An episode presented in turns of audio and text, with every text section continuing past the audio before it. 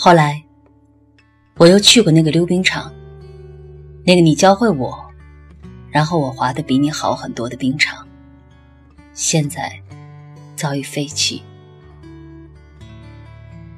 后来，我又回到过那间平房教室，那个第一次见到你明媚但羞红了脸的教室，现在已经夷为平地。后来。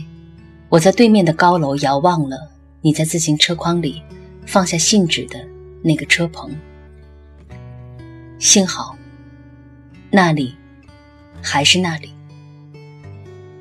然而我知道，后来我们在任何一家咖啡馆、酒吧间、电影院、大商场，亦或是小街巷，那句“好久不见”说出来，都一定没有。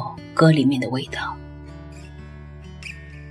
我们的相见，也许是负担，亦或是乏味和失望。